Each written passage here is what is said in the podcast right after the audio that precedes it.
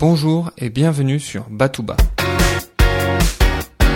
Batouba, c'est LE podcast qui vous permet d'apprendre pour le plaisir et de redécouvrir de nombreux thèmes de culture générale. Je m'appelle Emmanuel, j'adore apprendre et je suis extrêmement enthousiaste à l'idée de partager mes connaissances et mes découvertes avec vous. Comme le disait l'universitaire et historien américain Manning Marable, L'histoire est une chose étrange qui met les femmes et les hommes talentueux dans des situations qui les obligent à faire des choix. Rosa Parks revenait de son travail de couturière quand elle fut confrontée à un choix. Nous sommes en décembre 1955, et à cette époque, les bus de Montgomery, Alabama, sont divisés en trois sections. Une pour les noirs, au fond du bus, une pour les blancs, à l'avant du bus, et une zone centrale, qui peut être utilisée par les noirs si elle n'est pas utilisée par un blanc. En ce 1er décembre, Rosa Parks est assise dans la section centrale et un blanc arrive. Elle doit donc laisser sa place et rejoindre l'arrière du bus qui est bondé.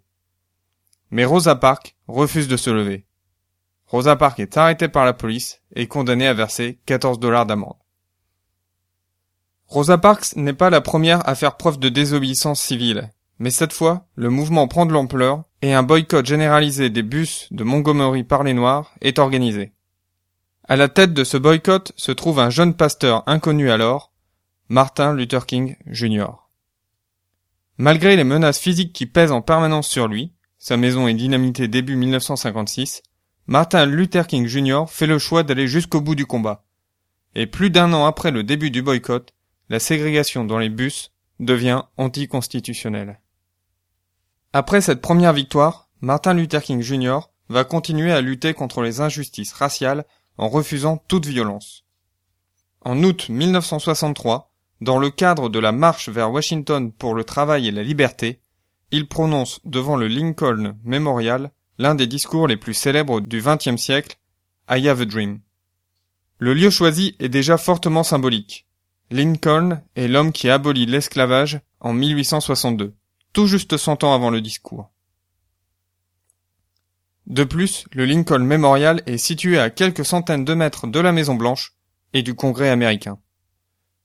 Je vais maintenant vous lire quelques extraits du discours de Martin Luther King. Tout d'abord, Martin Luther King Jr. commence par décrire la réalité sans en atténuer sa dureté. But 100 years later, the Negro still is not free. 100 years later, the life of the Negro is still sadly crippled by the manacles of segregation and the chains of discrimination. Il y a un siècle de cela, un grand Américain, qui nous couvre aujourd'hui de son ombre symbolique, signait notre acte d'émancipation. Cette proclamation historique faisait, comme un grand phare, briller la lumière de l'espérance aux yeux de millions d'esclaves noirs marqués au feu d'une brûlante injustice. Ce fut comme l'aube joyeuse qui mettrait fin à la longue nuit de leur captivité. Mais cent ans ont passé, et le noir n'est pas encore libre.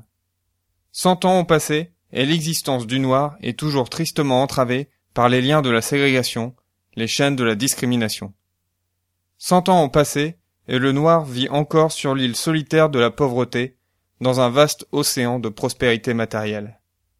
Cent ans ont passé, et le noir languit toujours dans les marges de la société américaine et se trouve en exil dans son propre pays. Martin Luther King Jr. refuse le statu quo et souhaite voir la situation évoluer. But we refuse to believe that the Bank of Justice is bankrupt. We refuse to believe that there are insufficient funds in the great vaults of opportunity of this nation. And so we've come to cash this check, a check that will give us upon demand the riches of freedom and the security of justice.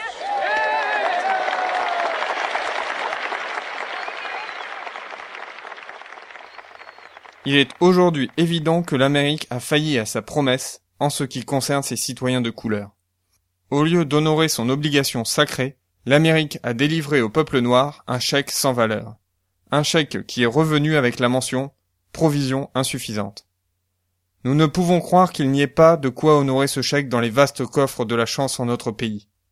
Aussi sommes-nous venus encaisser ce chèque, un chèque qui nous fournira sur simple présentation les richesses de la liberté et la sécurité de la justice.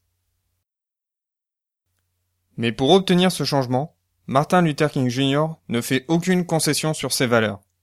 Martin Luther King Jr.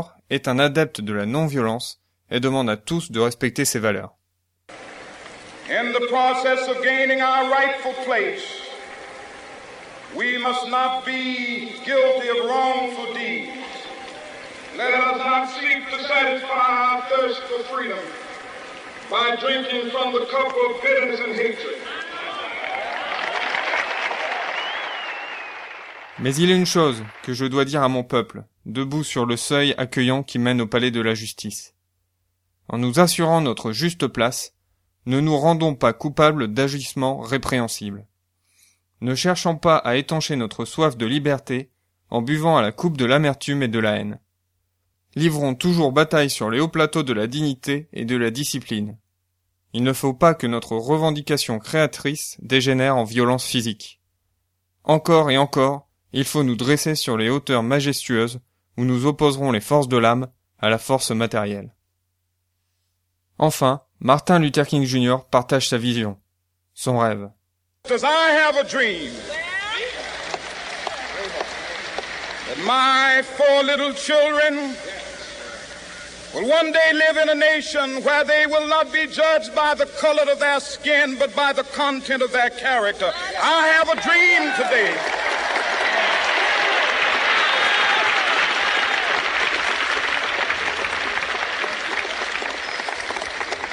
I have a dream that one day down in Alabama with its vicious racists, with its governor having his lips dripping with the words of interposition and nullification. One day, right there in Alabama, little black boys and black girls will be able to join hands with little white boys and white girls as sisters and brothers. I have a dream today.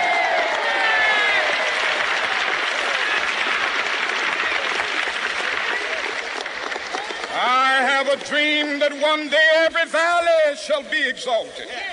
And every hill and mountain shall be made low, the rough places will be made plain, and the crooked places will be made straight. And the glory of the Lord shall be revealed, and all flesh shall see it together. This is our hope. This is the faith that I go back to the South with. With this faith. Je vous le dis ici et maintenant, mes amis. Même si nous devons affronter des difficultés aujourd'hui et demain, j'ai pourtant un rêve. Je rêve que, un jour, notre pays se lèvera et vivra pleinement la véritable réalité de son credo. Nous tenons ces vérités pour évidentes par elles-mêmes, que tous les hommes sont créés égaux. Je rêve que, un jour, sur les rouges collines de Géorgie, les fils des anciens esclaves et les fils des anciens propriétaires d'esclaves pourront s'asseoir ensemble à la table de la fraternité. Je rêve que, un jour, l'État du Mississippi lui-même, tout brûlant des feux de l'injustice, tout brûlant des feux de l'oppression, se transformera en oasis de liberté et de justice. Je rêve que mes quatre petits-enfants vivront un jour dans un pays où on ne les jugera pas à la couleur de leur peau, mais à la nature de leur caractère. J'ai aujourd'hui un rêve. Je rêve que, un jour, même en Alabama où le racisme est vicieux, où le gouverneur a la bouche pleine de mots interposition et nullification, un jour, justement en Alabama, les petits garçons et petites filles noires, les petits garçons et les petites filles blancs, pourront tous se prendre par la main comme frères et sœurs. J'ai aujourd'hui un rêve. Je rêve que, un jour, tout vallon sera relevé, toute montagne et toute colline seront rabaissées, tout éperon deviendra une plaine, tout mamelon une trouée, et la gloire du Seigneur sera révélée à tous les êtres faits de chair, tous à la fois. Telle est mon espérance, telle est la foi que je remporterai dans le Sud. Martin Luther King Jr. a influencé, et continue encore d'influencer, les luttes contre les injustices raciales. En 1964, Martin Luther King Jr. a reçu le prix Nobel de la paix. Aux États-Unis, depuis 1986, l'anniversaire de Martin Luther King est devenu un jour férié.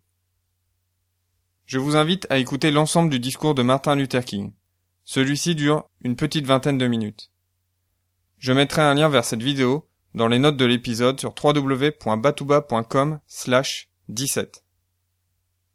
En ce qui concerne la traduction du discours en français, je me suis servi de celle que j'ai trouvée dans le livre de Christophe Boutin, Les grands discours du XXe siècle.